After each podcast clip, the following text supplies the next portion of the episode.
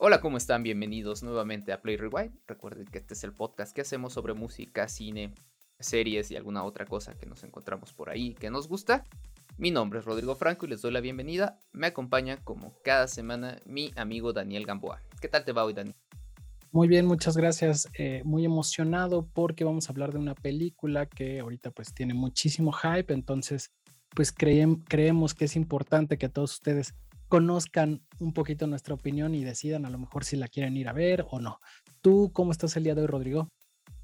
Eh, todo muy bien, también recién regresado del cine precisamente de, ver esta película para que ya la platiquemos. Y pues precisamente para hablar, como ya pueden ver en el título de este episodio sobre Thor eh, Love and Thunder, invitamos a un amigo que bueno, él es locutor de radio, amante de la cultura pop y sabe mucho más de cómics que nosotros. Y bueno, eh, le doy la bienvenida, bueno, le damos la bienvenida a Jordán Ruiz, alias Oakadune. Este, y pues él, con él vamos a platicar el día de hoy. ¿Cómo estás hoy, Jordán? Muy bien, eh, buenas, ¿cómo están todos? Gracias, Rodrigo, gracias, Daniel, por la invitación. Y pues sí, vamos a platicar un poquito acerca de la película de Thor Love and Thunder, cómo es que fue bien recibida, tuvo buenas críticas al inicio, pero sabemos que todas las películas así les pasa, a excepción de una que otra que también está basada en superhéroes, no digamos nombres como Morbius, pero a excepción de esas, todas las películas al principio tienen buena crítica. Sí, así es.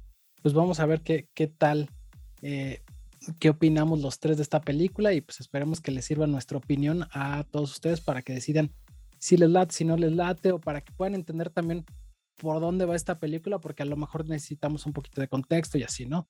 Eh, bueno, rápidamente les voy a platicar un poquito de la, de la película. Bueno, está dirigida por Taika Waititi, que bueno, es el que hizo Thor Ragnarok y también pues lo recordamos por eh, el que, bueno, tiene nuestra bandera es la muerte, también una serie de HBO, bueno, Jojo Rabbit, y pues tiene ahí varias películas, ¿no? Y está producida por Kevin Feige, como es normal.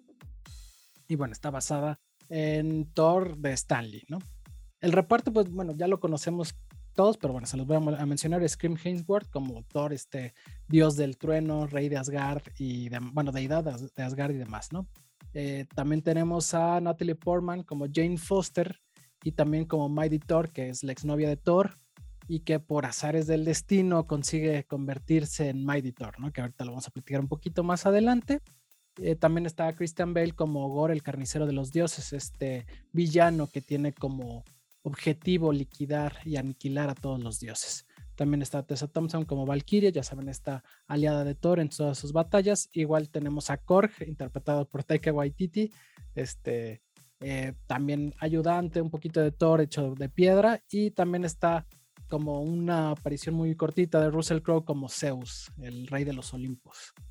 Em, bueno, ¿de qué va esta película? Thor Love and Thunder trata básicamente de un viaje que tiene Thor para descubrir su paz interior, ¿no? Pero en este, en este viaje, en este retiro espiritual, es interrumpido porque eh, resulta que Kor, el carnicero de los dioses, está haciendo de las suyas y está matando a alguno que otro de algunas deidades, algunos de, sus amigos, y entonces decide tomar acción. Para esto decide pedirle ayuda a Kor, a Valkyria y a Jane Foster. Sin embargo, cuando ve a Jane, resulta que ya es Mighty Thor y que ya puede tomar el martillo, que el famosísimo martillo de Thor. Y bueno, pues entonces veremos cómo nuestros superhéroes intentan derrotar a Gore antes de que él logre su objetivo de, derrotar a los dioses y aniquilarlos. Entonces, básicamente de esa es la premisa de esta película. Pero cuéntenos, cuéntenos, Jordan, ¿qué onda eh, con, con, esta película? ¿Te gustó o no te gustó? Dinos más. Dentro de mi top de las películas de Marvel, no la me top 10, pero definitivamente me gustó más que lo que fue Thor Ragnarok. Para mí Thor Ragnarok fue algo que no estábamos acostumbrados al inicio el estilo de Taika Waititi en hacer este tipo de comedia con ciertos personajes, creo que le sale mejor no utilizando superhéroes. Por ejemplo, Jojo Rabbit es una película que le quedó excelente y se ganó un Oscar por eso también. Pero a la parte de Thor, como que sí siento que no fue lo que todos esperábamos, aunque él dijo desde el inicio que iba a ser una película de comedia. Esta película siento que es un poco más orientada a los niños, porque también hay algunas escenas en las cuales también pasa esto con los niños y bueno, está como más orientada a los niños, a darles un mensaje también, que sí está bueno, creo que hace mucho tiempo no veíamos uno de estos mensajes para los niños en las películas de Marvel. Y al final creo que eh, sí se disfruta, si no vas con altas expectativas, porque hay mucha gente que va a ir con altas, altas expectativas acerca del villano y acerca del el arma que utiliza. Entonces, si no vas con esas expectativas, te vas a pasar un rato increíble, la vas a disfrutar, es eh, bastante recomendable para ir con la familia, eh, tiene mucha comedia, eso sí, la comedia Taika Waititi está caracterizada junto con la de Chris Hemsworth y les quedó bastante bien, pero si ya vas con un poco más de conocimiento y tú esperas ver algo relacionado con los cómics, o al menos dos cómics de los que se basan, sí está basada en el cómic, pero no va a ser tal cual una copia y pega del cómic, pero en general sí es una película que se disfruta, creo que las disfrutas más en familia que yendo con un ojo crítico y un poquito desconectándote de lo que sería lo que todos esperan ver en la película.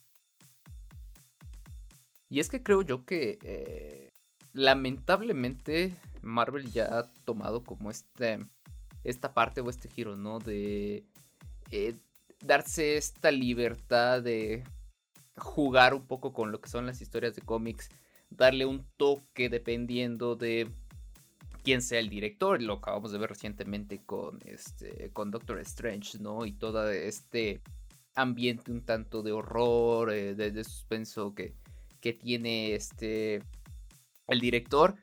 Y bueno, así ha pasado desde, creo que cuando empezó a tomar fuerza con toda la, saga de Avengers, ¿no? Y que digo, ya ni siquiera debería de extrañarnos esto, pero creo que sobre todo, como ya lo decías, Gordon, a los, a los fans del cómic de Hueso Colorado tal vez les pueda pues calar un poco esto, ¿no? E, esto de darse esas libertades para cambiar incluso historias o adaptarlas a algo que sea pues más digerible tal vez o, más comercial.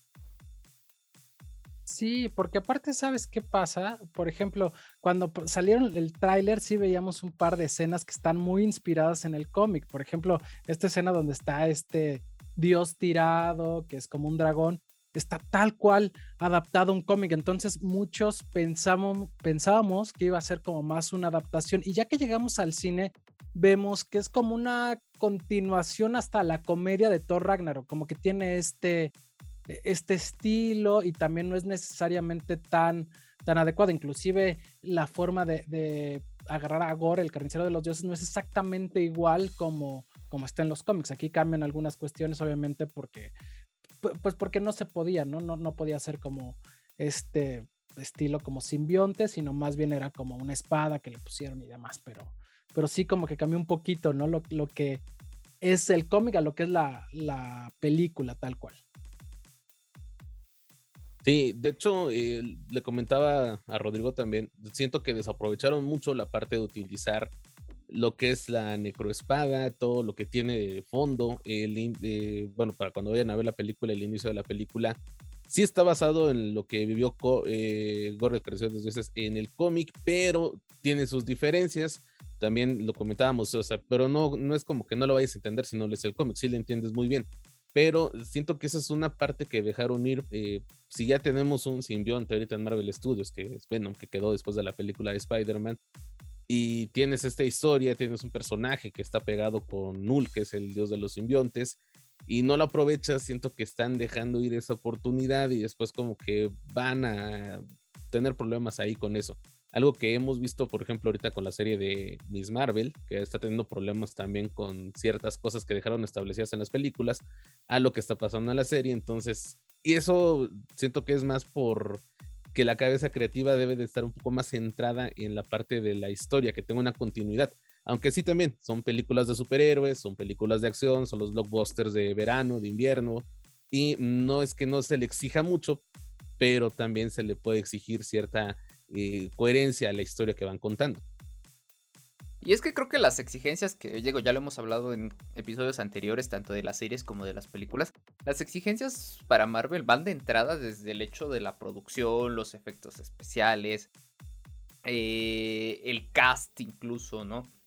Y digo, creo que en esta película al menos se mantiene eh, eh, arriba del promedio, ¿no? Creo que sí nos ofrecen algo, algo bueno y bien hecho. Eh, digo, la música yo, yo destacaría mucho, ¿no? Y creo que fue de lo que me gustó. Finalmente retoman eh, a Guns N' Roses como eh, un grupo ya clásico y creo que muchísimos, aunque no conozcan quién es el grupo, conocen algunas de las canciones que salen. Entonces tal vez desde ese lado pues es un acierto también como una especie de gancho. Eh, y creo que bueno, salvo ahí algunos detalles con algunos efectos especiales, creo que en general se mantiene como esta película dentro de una producción bien hecha en, en esa cuestión técnica, ¿no? Ya el problema es lo que ya mencionamos, ¿no? Que ha padecido eh, un tanto en toda esta adaptación que tienen las historias desde, pues el guion como lo plantean basado en, en, los cómics, ¿no?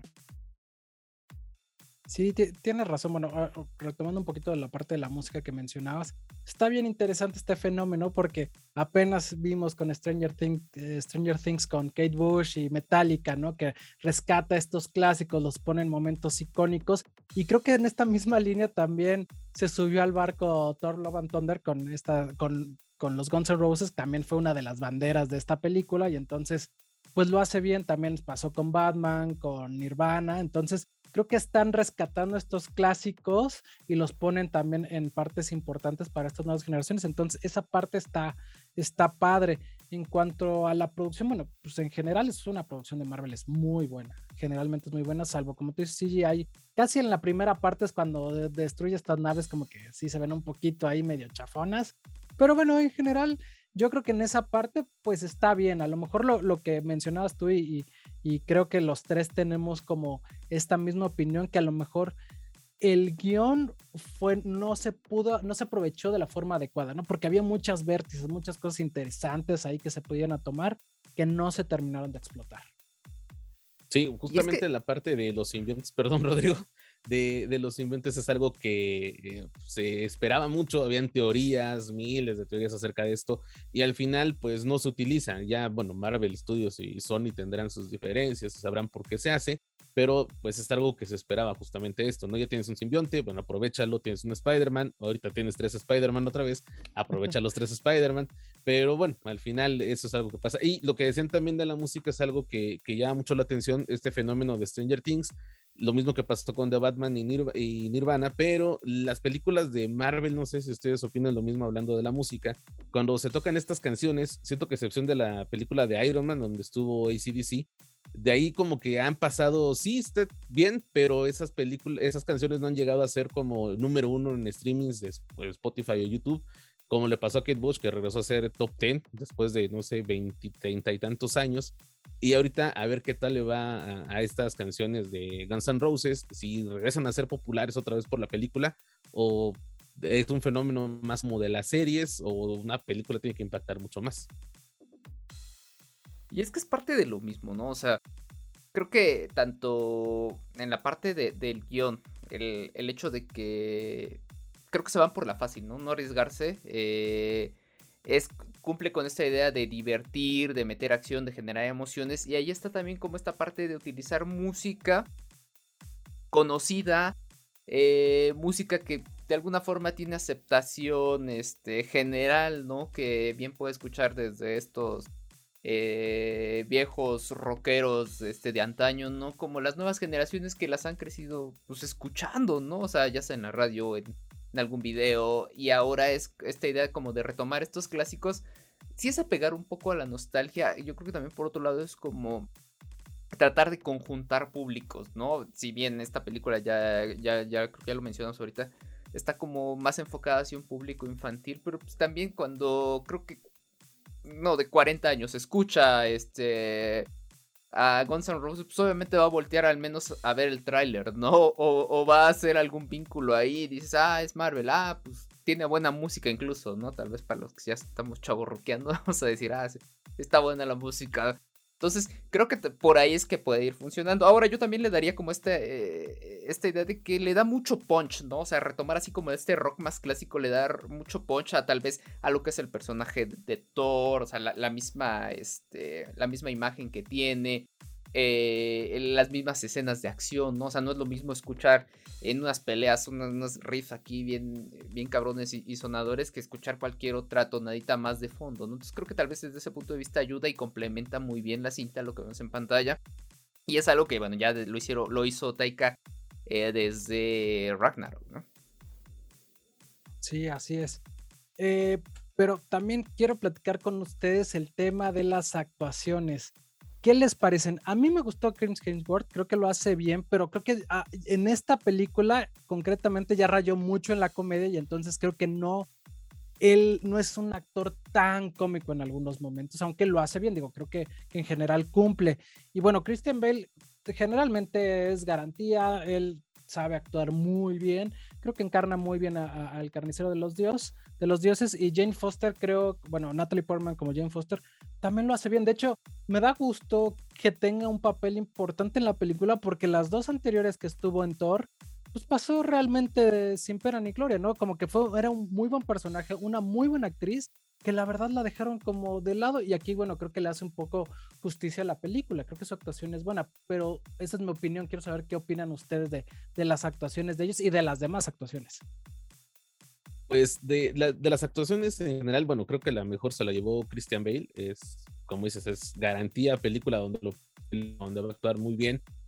Natalie Portman igual lo hizo muy, muy bien. La verdad que no pensé que fuera a ser tan de centrada en el papel de, de Mighty Thor. Chris Hemsworth, sí, tienes razón, está en la parte más cómica, creo que es incluso más cómico todavía que lo que fue Thor Ragnarok, pero es una comedia que sí siento, como dijimos, va enfocada mucho a los niños. A ti, como adulto, puede ser que digas tú, ay, no es posible que hayan dicho ese chiste o que hayan dicho esto. Eh, también como Valkyria, creo que aquí le dieron un poco más de libertad a la actriz para agregarle ya de su propia cosecha, como se dice, más que apegarse un poco al, al guion. Pero lo que sí también me dejó como con ganas de seguir viendo es tanto más actuaciones de, de todos estos actores en próximas películas. esperamos que logre suceder. Como bien se sabe también cómics y películas, pues aquí todo puede pasar. Y en general creo que me quedo con la actuación de Christian Bale, Natalie Portman, eh, que lo hicieron bastante bien. Eh, Clint Hemsworth, pues sí, un poquito más en lo cómico.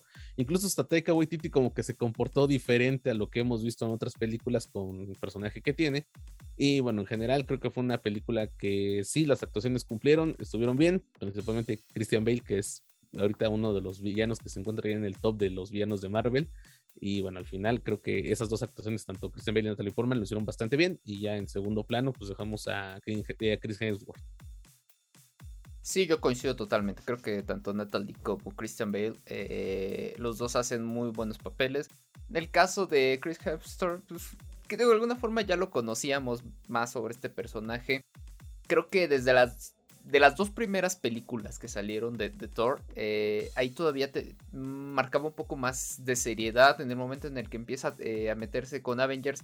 Ya va girando un poco y con Ragnarok ya nos vino a mostrar otra cara de lo que era, ¿no? Desde esto, jugar con la misma imagen, desde que lo volvieron gordo, este, después que le cortaron la melena, después que perdió un ojo. Entonces, como todos estos cambios ya es parte de, de lo mismo que ha estado haciendo todo el universo de Marvel. Y llega a este punto en donde obviamente se tiene que ubicar acorde al público al que ve dirigido.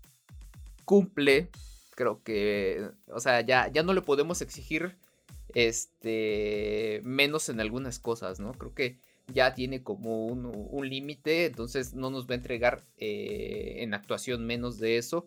La idea es que vaya como subiendo, pero creo que se va adaptando adecuadamente.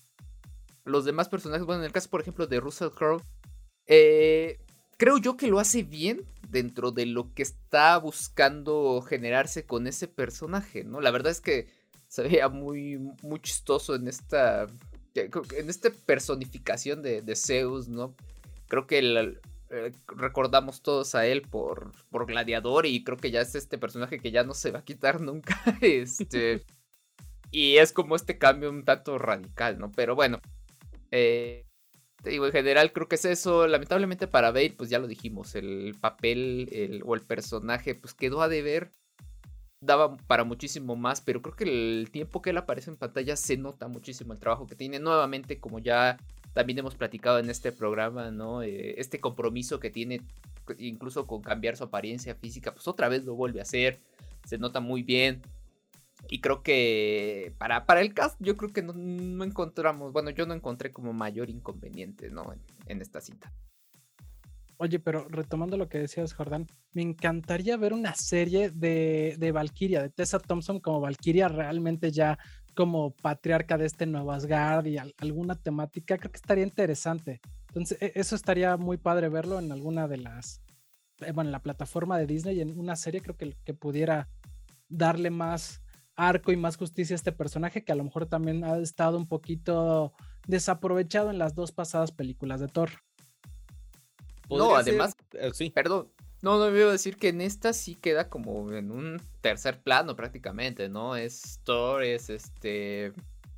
Ay, Thor, eh, este, Thor, Thor y... No, está como entre, entre... Ajá, ajá, y los demás. Entonces creo que ya en este, en este plano en donde lo, lo, lo ubican, eh, incluso pues ahí donde sale, o sea, siento que hasta con cierta desfachatez tiene ciertas este, escenas que obviamente es parte de lo mismo, pero sí se nota el, cómo ya perdió importancia lo que tuvo, por ejemplo, en Ragnarok, ¿no? Que ayer era como la segunda eh, con, con Thor.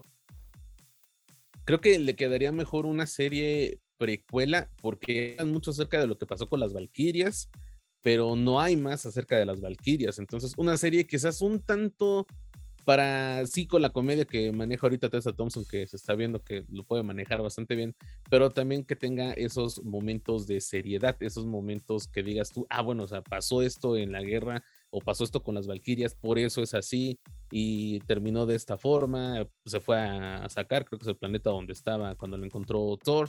Y bueno, que exploraran esa parte estaría genial. Pero sí, obviamente va a tener comedia y pues si le ponen un poco más de seriedad también creo que quedaría muy muy bien una historia de Valkyrie. Sí, porque aparte es una grandísima actriz. Fíjense que yo estoy viendo ahorita Westworld y ella sale ahí y qué buena actuación, obviamente en un tema de ciencia ficción y muy serio, pero lo hace muy bien. Entonces, también por ahí eh, es una actriz que a lo mejor ha estado un poco desaprovechada en este universo de Marvel que pudieran darle más protagonismo y creo que estaría bien, bien interesante. Eh, pero pues si ya Hawkeye ya tuvo su, su serie, ¿por qué no le van a dar a ella? Oye, con el Dios no te metas, con el Dios no te metas, por favor. oigan, pero también quiero platicar porque a, mí me, me, llamó la atención que me gusta la idea de, de Mighty eh, Thor, pero creo que lo abordaron muy poquito. Creo que esto es eh, un poco de culpa del guion. A mí me hubiera gustado como fan ver más el rollo de eh, cuando realmente se vuelve Mighty Thor, ¿no? Y que lo toman muy por encimita. De hecho, la historia creo que es increíble de, de esta, eh, de esta persona, bueno, de ella que tiene cáncer y que aún así eh, tiene el, el, martillo y busca ayudar a pesar de que esto puede, puede poner en peligro en su vida. Creo que ese era un arco bien, bien interesante, pero lo toma eh, Taika Waititi por encimita realmente no profundiza y creo que a mí personalmente me hubiera gustado que a lo mejor dejaran un poquito más de lado tantos chistes y se enfocaran un poco más en esta parte. No sé qué opinan ustedes. De hecho, sí tienes razón. Hay algo que debieron de hacer y bueno, al final creo que caería en lo mismo de lo que ha trabajado Marvel, pero bien pudieron tomar esta como la primera parte o My Editor 1, tener un My Editor 2 y tener un cierre con My Editor 3 porque eh, realmente el personaje o el cómic del personaje siento que sirve para más. Te puede dar las historias del inicio de cómo es que le da cáncer, cómo es que el, el le elige y cómo se transforma. La segunda quizás esto que ha tenido con los Vengadores en los cómics también, cómo es que trabaja ahora con los nuevos Vengadores, incluso se tiene a Falcon como el Capitán América y en los cómics también hay algo con Falcon y My Thor. Y la tercera pues igual hubiera sido la fase eh, final del cómic, ¿no? Para que también tuviera estas, esta trilogía My Thor. Y como bien dices, eh, eh, Dani, creo que desaprovecharon un poquito eso en el guion. No sé si el guionista fue también Taika Waititi o quizás Marvel metió mucha mano, eh, por decir Kevin Feige metió mucha mano en decir, bueno, es que queremos que quede hasta acá, ¿no? Pero sí siento que hubiera sido también una trilogía de, de My Thor, hubiera quedado muy bien como, para dar este relevo como se hizo en los cómics, dar este relevo de, de Thor a, a Jane Foster y hubiéramos tenido pues más películas de Thor y hubiera generado un poco más ¿no? de ganancia, que es lo que le importa al final siempre a las distribuidoras de cine o a las productoras de cine. Y ya en la parte, por ejemplo, también aprovechando la parte del villano también, pues pudo haber sido un buen villano para esas tres películas, pero bueno, al final Marvel está acostumbrado a tener un villano en una película y como desecharlo ya rápidamente y en la segunda agarramos otro villano, porque sí hay muchos villanos en, en el universo de Marvel, pero sí, esto ya quedado muy bien como una trilogía de Mighty Thor, quizás como Gore también en parte de, del villano para la trilogía o quizás en alguna película nada más o también tener algo extra de este, de este personaje, pero sí, realmente siento que el guion quedó muy corto con esta historia trataron de, ah, de, mezclar los dos cómics en lo que se basa, que es Mighty Thor y King Thor, no estoy mal en los nombres, pero sí, todo este material daba para muchísimas películas todavía. Es que parece que Marvel dijo, aquí está el personaje que querías, aquí está esta actriz que ya le extrañabas, no preguntes cómo llegó aquí, tú tómalo y, ahí está. ya, ¿no? Ahí está, ahí está. y, lamentablemente, aunque ella actúa muy bien, si el desarrollo del personaje no fue el correcto, ¿no? Algo que a mí me gustó de la película es la narrativa de, eh, cómo te cuentan todo lo que pasó, ¿no? E, esto como de, retomar esta anécdota que, va contando este... Ay, siempre se me va su nombre. El personaje que hace Waititi es, es este... Gorgon. Bueno, Este cómo te lo va contando y creo que al menos hubiera ayudado muchísimo que retomaran estas retrospectivas, porque hacen como dos o tres, que hubieran hecho una retrospectiva así en cámara rápida, como nos explicaron cómo fue la relación con Thor, que hubieran hecho eso con cómo ella se, se, construyó ella como este personaje, con eso creo que hubiera solucionado mucho. Ya, o sea, si tuviéramos que exigirle lo, mínimo, creo que eso hubiera ayudado muchísimo. Lamentablemente no lo hicieron. Y si ahí es donde queda, queda muy corto. Eh, seguramente en algún momento van a querer retomarlo. Va a depender muchísimo de, de, qué tan atractiva sea la oferta. Sí, y no, no, y de la oferta que pueda recibir este eh, tanto Natalie como los productores, director y todo lo demás, ¿no? Pero bueno, creo que eso más o menos es como lo que yo creo de lo que puede ir pasando con, con estos papeles. No, y espérate porque próximamente, bueno, está la serie de Secret Wars. Entonces, ¿qué puede pasar? Puede pasar lo que sea porque al final esa serie, eh, por lo menos en los cómics, tiene la idea de que chocan universos y entonces pelean superhéroes y a la mera hora hay versiones de los superhéroes, hay otra vez unos que ya estaban muertos, reviven y demás. Entonces, todavía pueden revivir a quien sea, entonces pueden pasar muchísimas cosas, entonces no dudemos que en algún momento podamos ver de nueva cuenta a Natalie Portman como, como editor. Ahora, eh, también sí, efectivamente, creo que toman por encimita su historia, pero también toman por encimita la historia de Gore. Y son, o sea, lo mencionábamos ahorita, es un muy buen villano. Después de, ¿qué otro villano les gustó tanto? A mí me gustó Killmonger que en Black Panther, pero fuera de eso, generalmente Marvel adolece, pero Loki, es como más antihéroe, ¿no? Sí, también este, el buitre, ya en Spider-Man, el buitre fue muy bien recibido por Michael Keaton y con Jake Gyllenhaal también eh, Misterio. Estos dos villanos son de lo rescatable de las películas de Spider-Man son los villanos y junto con Christian Bale y junto con Killmonger también que es Michael B. Jordan creo que hacen un un top 5, un top 4, ¿no? Bien fácil de los villanos de Marvel que más han gustado y que se extrañan que se o que se quieran volver a ver. Claro, y, solo faltaría ahí a lo mejor Thanos, pero por ejemplo, Ultron quedó muchísimo a deber, ¿no? Eh, también, ¿qué, otro está estado villano? Generalmente los de Iron Man también han quedado mucho deber, ni siquiera me acuerdo. Los de la parte con Ultron creo que echaron a perder eso de que le dieron el origen a Tony Stark y no a Hank Pym como en los cómics. Como que ahí fue donde ya empezó a, como que, ah, sí, Ultron y ya no, o sea, no le dieron un trasfondo. El personaje en los cómics es uno de los villanos más grandes que tienen los Vengadores o el superhéroe que lo quieren enfrentar. Pero así como dices, ¿no? Los villanos de Iron Man que son más como iguales a él, y eso es lo que tiene mucho Marvel, que en la primera película te va a poner un villano que sea igual al héroe. Y en la segunda película como que un poquito diferente, y a la tercera es como que ya la, eh, ahora sí, este es un buen villano para ti, ¿no? pero es una fórmula que ha repetido Marvel eh, en las series y en las películas también.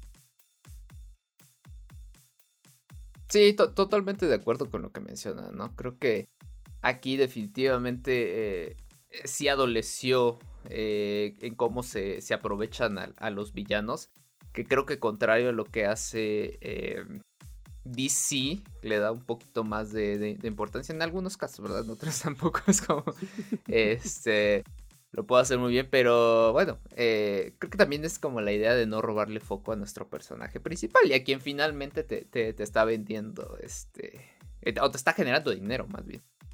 Pero el caso, por ejemplo, ya que hablas de DC, las películas de Batman, justamente donde estuvo Christian Bale, la segunda de Dark Knight se lo lleva el villano. Y la película funciona muy bien por el villano. Y en este caso, bueno, no sé por qué Marvel no quiere aplicar esa fórmula también de que un villano ser que se robe eh, la película y que la gente pues diga quiero ver más acerca de este personaje. Bueno, ya lo hicieron con Loki, pero bien como dice Dani, ¿no? Loki es más un antihéroe que un villano en ciencia cierta. Pues digo, en el caso, por ejemplo, de Spider-Man tuvieron que retomar a Octopus, ¿no? Este, para que más o menos eh, apegar tanto con, el, con Tobey Maguire como con este personaje de este... Mm, ¿Quién fue el nombre del actor? Eh, bueno, no, no, no, no, el de Octopus. Este, ah, este, Alfred Molina. Molina. Alfred Molina. Eh, como para pegar a la nostalgia y recordarte que, o sea, igual por la importancia que tuvo, porque, pues, digo, este, ya no podían, bueno, y lo mismo hicieron con William Dafoe, ¿no? O sea, tuvieron que retomar estos personajes convenientemente eh, para poder seguir generando más y más. Digo, ya, debe, ya no nos debería de sorprender esto, deberíamos ya estar lamentablemente acostumbrados a ello. Pero creo que uno que ya, digo, yo no soy fan de cómics, pero soy como más fan de todo este universo cinematográfico. Y te nos hemos acostumbrado, yo me he acostumbrado como a darle seguimiento. Entonces sí te apega mucho a la nostalgia, el estar eh, trayendo y demás, ¿no? Pero ¿sabes qué pasa o, o, por qué pasa esto de los villanos? Porque generalmente DC les da más, eh, les da un arco, realmente tienen una historia, los entiendes y demás. De hecho, la saga de, de, Nolan y de Bale es muy buena, también los villanos, porque todos tienen un buen arco argumental.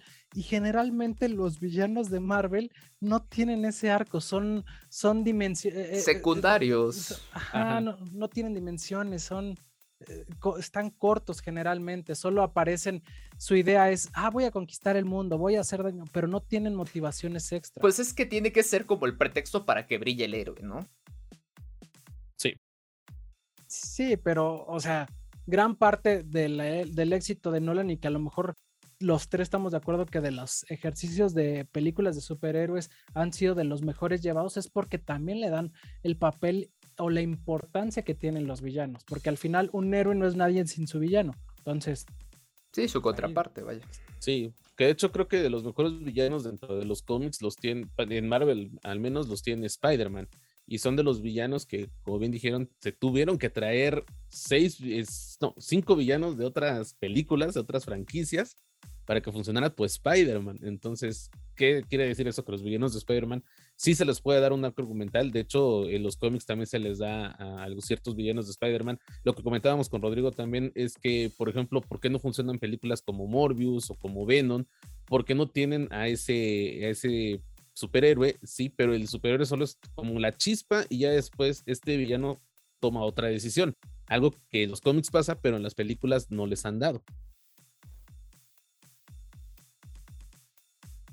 Sí, estoy, de acuerdo. Sí es algo como que de repente ha faltado, ¿no? Siempre eh, todo recae en el superhéroe y como tú mencionas, o sea, de hecho ahorita Sony está haciendo su saga de, de, de antihéroes o de villanos, pero no han funcionado generalmente porque no desarrollan bien la historia o no por lo menos no, no les hacen un guion adecuado para que entiendas todas las motivaciones, siempre es como por encimita.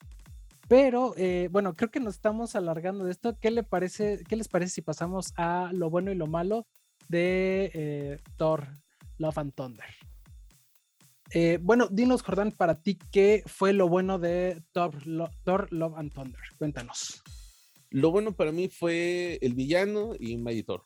Eh, Gore, de dioses, Christian Bale, una buena actuación y Natalie Portman como Thor fue lo bueno. Creo que es lo que más, desde mi punto de vista, lo que más me gustó fue lo que más sobre salió de la película para mí.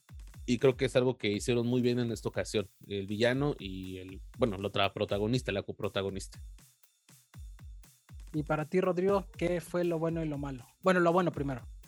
Yo creo que lo bueno es que la película cumple, esta función de entretener, de dar acción, de mantener pues vivo, este, o más bien en eh, la presencia de un personaje como Thor que pues, ya conocemos de, varios años atrás, eh, llegas o va a llegar adecuadamente a su público que son niños jóvenes, ¿no?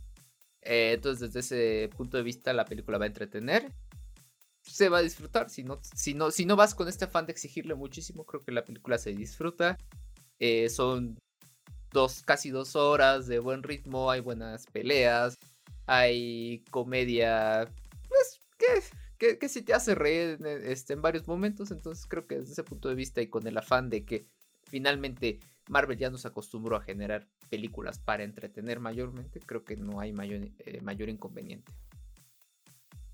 Estoy de acuerdo con ambos. Me pareció que es una buena película, palomera, pero buena, entretenida y demás. Y creo que sí, en efecto, como, como decías, Jordan, eh, tanto Gore como el villano y Mighty Thor como Natalie Portman, bueno, Natalie Portman como Mighty Thor, creo que es lo más rescatable. Me gustó mucho su tiempo en pantalla. Entonces creo que, pues, realmente fue una buena película. No es la mejor ni del universo Marvel ni la mejor de Thor, pero es una buena película eh, a grandes rasgos.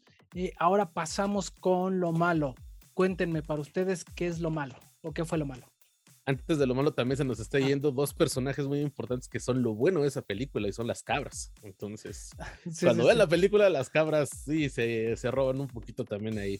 Y lo malo, siento que fue esta parte de apresurar el guion, de tener una historia que te puede dar mucho más para más películas y que creo que la gente va a estar muy interesada en ver esos nuevos personajes y que fue un guion que apresuraron mucho y al final se quedó solo en una película que bien pudieron ser tres. Para mí el guion en la parte de apresurarlo fue lo malo. Y para mí, o sea, coincido con que es el guion y yo siento que queda de ver que se nota que generaron muchas soluciones fáciles, que faltó profundidad en personajes que son importantes, al menos eh, no, solo con lo que es Thor, sino en esta, en esta película en particular. Entonces creo que ahí es donde se nota truncado como estos esta falta de, cosas y estos rellenos que se le hace a, la historia en general. Estoy de acuerdo contigo, Rodrigo. Para mí lo peor fue que los personajes muchas veces fueron planos, se quedaron muy cortos cuando tenían un, muy buen arco para crecer, entonces quedaron muy, muy planos. Eh, pero bueno, eh, si quieren pasamos a la parte de las calificaciones. Yo aquí tengo que Rotten Tomatoes le dio un 69% en el tomatómetro, mientras que la audiencia le, le dio un 85%. Y en el caso de IMDB tiene un 7.2 sobre 10. Entonces, digamos que en promedio ambas calificaciones están más o menos en, pues una calificación más o menos, ¿no? O sea, no, no es lo que se esperaba seguramente, pero tampoco eh, está tan mal. Entonces, quiero ver cuánto le pusieron ustedes para ver qué tanto coincidimos. Pues empezamos con Jordán, que es nuestro invitado. Cuéntanos, ¿cuánto le pusiste? Muchas gracias. ¿Y le por doy qué? entre 6.5 que puede subir a 7. Porque siento que dentro de las películas de Thor, yo siento que es como la mejorcita. Eh, siempre he tenido un problema con las películas de Thor que siento que no las han sabido hacer bien o no han tenido un buen director. Taika Waititi ha querido rescatar esta parte de Thor que también se pueden ver en caricaturas en algunos cómics, ¿no? Que es un poco como ingenua las cosas mundanas que tenemos en Midgard, pero al final siento que esta película cumple con esa función que es entretener, falla en el guion, pero cumple con buenos personajes. Al mismo tiempo, los personajes que son terciarios tienen un poquito más, como dices Dani, que son un poco más planos, pero sí un 6.57 porque realmente Marvel no ha tenido ni un 9 ni un 10 desde mi punto de vista en varias películas. Se ha quedado en un 8, 8.5 y otras películas que son de plano, para mí un 3, un 2, pero si a esta le doy un 6.57, si entretiene, te vas a divertir más si vas con la familia, si tienes niños en casa se van a divertir mucho, lo van a disfrutar de esa forma, entonces si un 7, más me quedaré con un 7 para esta película.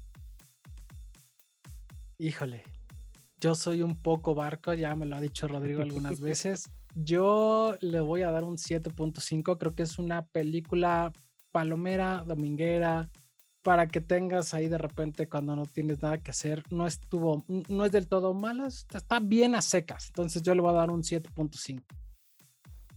¿Qué onda contigo, Rodrigo? ¿Cuánto? Yo le doy también un 7, o sea, realmente no iba, no iba esperando mucho y justamente recibí lo, que esperaba. No, no recibí ni menos ni más. Es como que dije, va, no, no voy a poner mis expectativas altas porque ya sé que no las voy a, a, lograr alcanzar.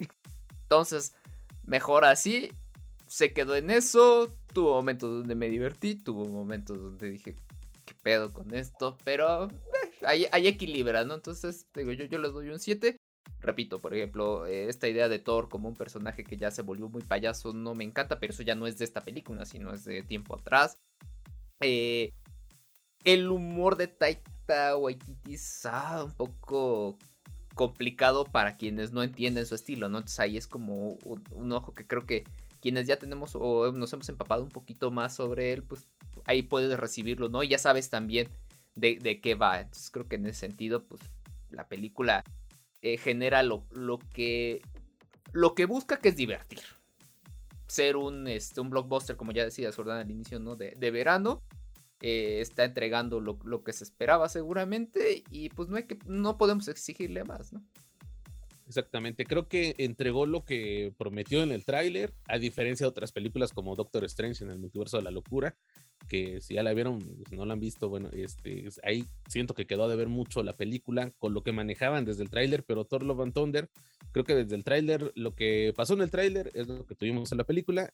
De cierta forma tuvimos un extra con el villano y con My Thor, desde mi punto de vista, pero sí, es lo que, lo que estábamos esperando, lo que pensábamos que iba a pasar, es lo que pasó. Entonces, una película entretenida, como dice Dani Palomera, que puedes disfrutar ahí en casita también, si ya cuando salga en el servicio de, Disney Plus, o si quieres ir a verla al cine también, te vas a divertir con la familia, entre familia, amigos, que no vayas con las expectativas muy altas, ni seas muy fan del cómic también, o de los dos cómics de los que se basa, pues te vas a pasar bastante bien.